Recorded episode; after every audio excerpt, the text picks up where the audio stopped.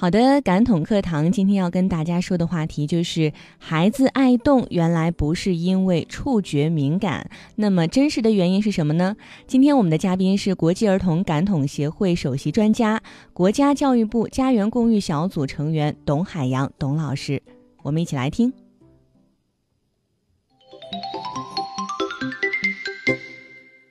妈咪宝贝的听众朋友们，大家好，我是董海洋。我们在这一期的节目中。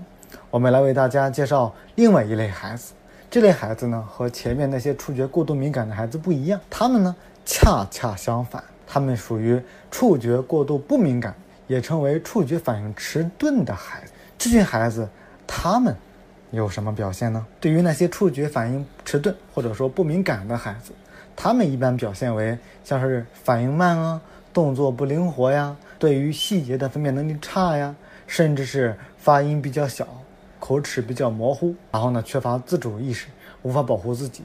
学习的时候呢，对于一些触摸的细节操作的也很困难，而且这样的孩子。他们还有一些比较特殊的一些习性，像是他们喜欢去抱着别人，搂搂抱抱的，而且呢，特别希望自己的父母来抱着他睡觉。他们呢，喜欢摸某个玩具啊，摸某个东西啊，而他而且他们睡觉的时候啊，甚至都要摸着东西，否则呢不肯入睡。还有一些表现呢，就是有一点危险了，像是他们比较缺乏安全意识。他们当他碰伤啊、摔跤啊、碰桌子呀，甚至是流血的时候啊，我们都看到了，但是他自己呢却没有察觉。这样的孩子呢，甚至他。们对打骂也不会在乎，咱们父母打他们骂他们，他们就想仿佛是没事儿一样。而且呢，他们呢在碰触某些东西的时候，他们甚至有一些强迫性的行为，就像是强迫症一样。然后呢，不停的重复某些动作，这些呢，我们都可能是孩子的触觉反应迟钝，也就是触觉不敏感造成的。那么我们在前面的节目中也讲过触觉失调的一些原因。其实呢。现在的孩子之所以会出现这么多触觉的失调，出现过度敏感、反应迟钝、过度不敏感等等原原因呢？这些都跟孩子的生产环境和后天的成长有关系。像是现在的孩子啊，剖腹产出现的比例比较多，孩子呢在出生的过程中缺少了产道的挤压，造成了他触觉接触太少，然后呢触觉敏感度不高或者是太高。而且呢，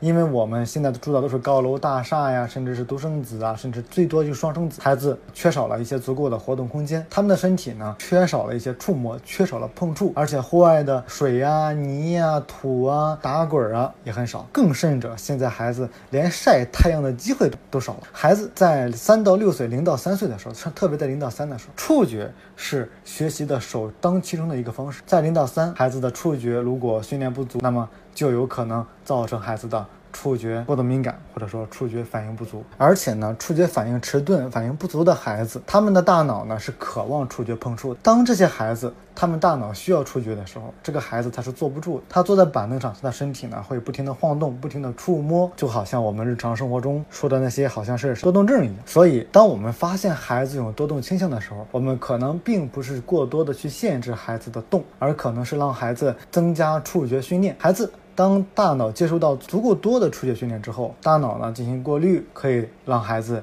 能够安静下来。那么，如果身体我们强制性的让他去不动，孩子反而会可能造成他更严重的去动。我们曾经说过触觉过度敏感的一些训练方法。在这儿呢，我们就要说一下触觉反应不足，也就是触觉迟钝的一些训练方法了。那么，触觉迟钝的训练方法其实也很简单，跟触觉过度敏感一样，同样的也是进行触觉训练。但是呢，这个时候触觉训练方法的方法可能有所相同，但是量可能会出现一个非常大的差异。首先呢，对于触觉反应迟钝的孩子，我们选也会对他进行一个辅助按摩，一个触觉按摩。但是呢，这个时候我们就要选择不同的质感的东西来让他触摸。我们以前的时候，只我们对于触觉过度敏感的呢，我们可能只用刷；但对于这些过度不敏感的孩子，我们就可能会用像是羽毛球、布、羊毛、棍子、毛刷。等等那些不同的材质，让他体验碰触他的身体上去体验，让他能够明白这些体验到这些碰触。然后呢，还可以做像是我们常做的啊，在身体上、在背上啊画画写字，然后让孩子去猜在孩子的身体上，或者说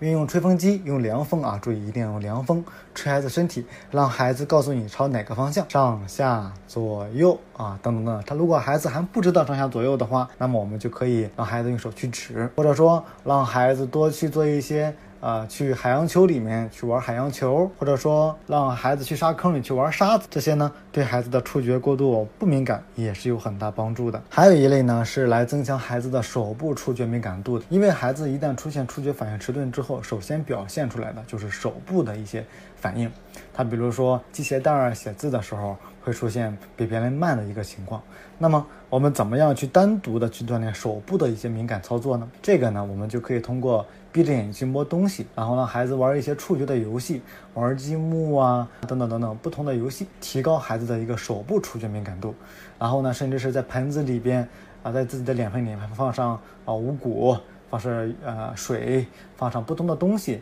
让孩子闭着眼睛去摸，去感受这些不同的东西给孩子的一个触觉刺激，也能够增强孩子手部的一个触觉敏感度。如果这个孩子他恰好在六个月、八个月、一岁之内。那么这个时候，咱们父母一定要注意了，一定要抓住这个一个锻炼孩子的一个最好的机会，多用多对孩子进行辅助训练，用前面我们说的羽毛啊、啊球啊、毛巾呢，去擦拭孩子的身体。增强孩子与这种不同的物质的接触面积啊，这样，而且呢，最好是加大量。我们在这儿说的所有的对于这些触觉反应不足的孩子，我们的量都特别特别多的。什么时候算过量呢？很简单，当孩子哭的时候，就算是触觉过量了。那么只要孩子他愿意，他他愿意去做这种触觉训练，那么我们就不停的去做就行了，一直到孩子出现这种逆反的情绪，孩子不愿意的时候，我们就立即停止。经过我们前面的讲解啊，关于触觉过度敏感。的原因和训练方法，相信大家也都听到了。其实呢，对于触觉来说，